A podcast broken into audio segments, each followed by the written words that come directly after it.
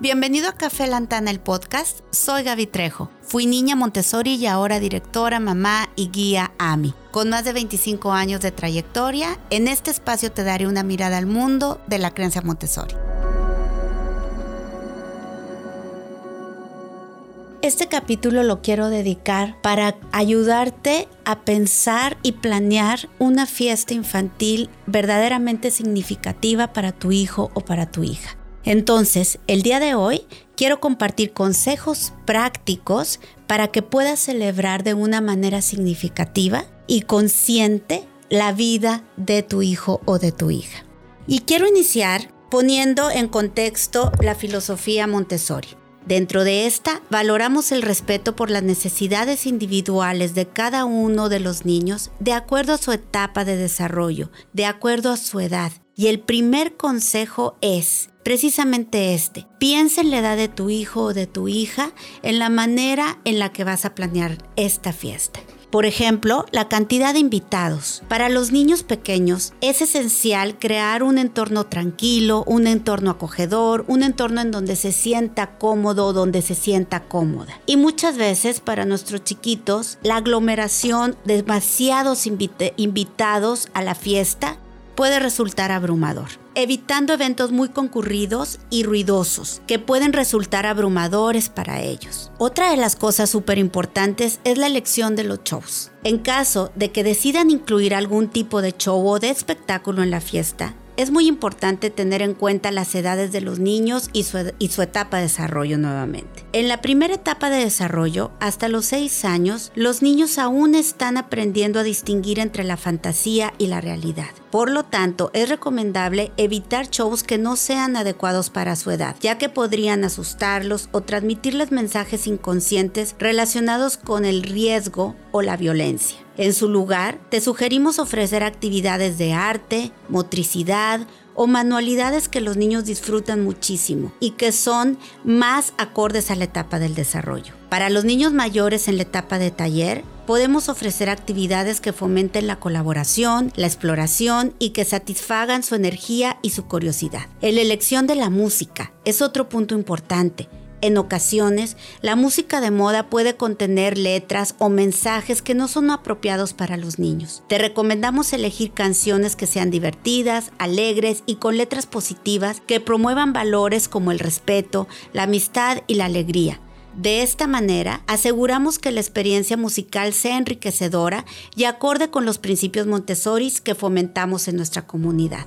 Recuerda, no siempre lo que está de moda es lo mejor para tu hijo o para tu hija. El segundo consejo es, crea recuerdos significativos en las fiestas infantiles. En las fiestas infantiles se nos presenta una maravillosa oportunidad para conectar con nuestros hijos y pasar tiempo de calidad junto a ellos.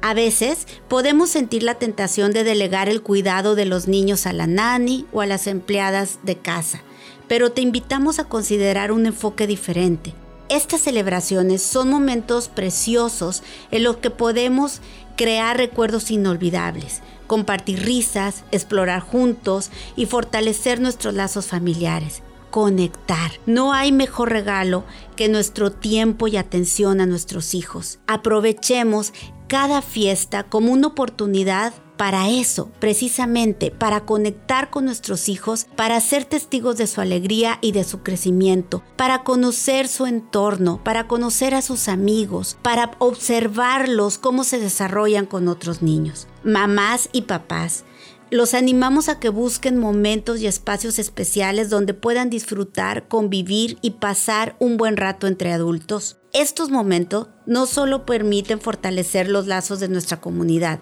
sino también cultivar relaciones significativas. Sin embargo, las fiestas infantiles no son para crear lazos entre adultos. El tercer consejo es fomentar el consumo consciente y la conciencia ambiental. Inculquemos en nuestros hijos la conciencia ambiental y el consumo consciente y enseñémosles el valor de las experiencias significativas en lugar de las celebraciones ostentosas. En la filosofía Montessori valoramos la importancia de cuidar nuestro entorno y enseñar a los niños a apreciar lo que realmente importa, las conexiones humanas, los momentos compartidos y las experiencias enriquecedoras. Al optar por celebraciones más sencillas y significativas, estamos fomentando una mentalidad más sostenible y consciente en nuestros hijos, en armonía con los principios que promovemos en nuestra comunidad. Como cuarto consejo te quiero hablar de los regalos con propósito. En lugar de enfocarnos a regalos materiales sin significado, en Montessori valoramos la importancia de los regalos con un propósito. Puedes optar por regalar libros que fomenten la curiosidad y la imaginación, experiencias enriquecedoras como una visita a un museo o un taller creativo, e incluso regalos compartidos que pueden tener significado para el festejado, en lugar de regalos superficiales o impersonales que en ocasiones no son de provecho. De esta manera, cultivamos una mentalidad más sostenible y consciente, enseñando a nuestros hijos a valorar las experiencias y el amor por los demás se acostumbran a dar premios o agradecimientos, también te pido consideres las opciones significativas y útiles. Por ejemplo, regalar semillas para plantar, materiales artísticos para fomentar la creatividad o incluso pequeños agradecimientos hechos a mano por tu hijo. De esta forma, transmitimos el valor de la gratitud y la apreciación, al tiempo que promovemos un estilo de vida consciente y sostenible. Y por último, pero no menos importante, promueve la inclusión. Al organizar una fiesta, si has decidido hacer una fiesta en la que la mayoría del grupo esté invitado, en el espíritu de la inclusión, considera no dejar fuera a ningún compañero, de tal forma que se puedan sentir excluidos. La pedagogía Montessori promueve un ambiente inclusivo donde todos los niños son valorados y respetados. Juntos podemos crear momentos especiales y duraderos que reflejen nuestro compromiso con el crecimiento y el bienestar de nuestros pequeños. Recuerda que nuestras reuniones, nuestras fiestas, nuestro círculo cercano es el reflejo de la sociedad.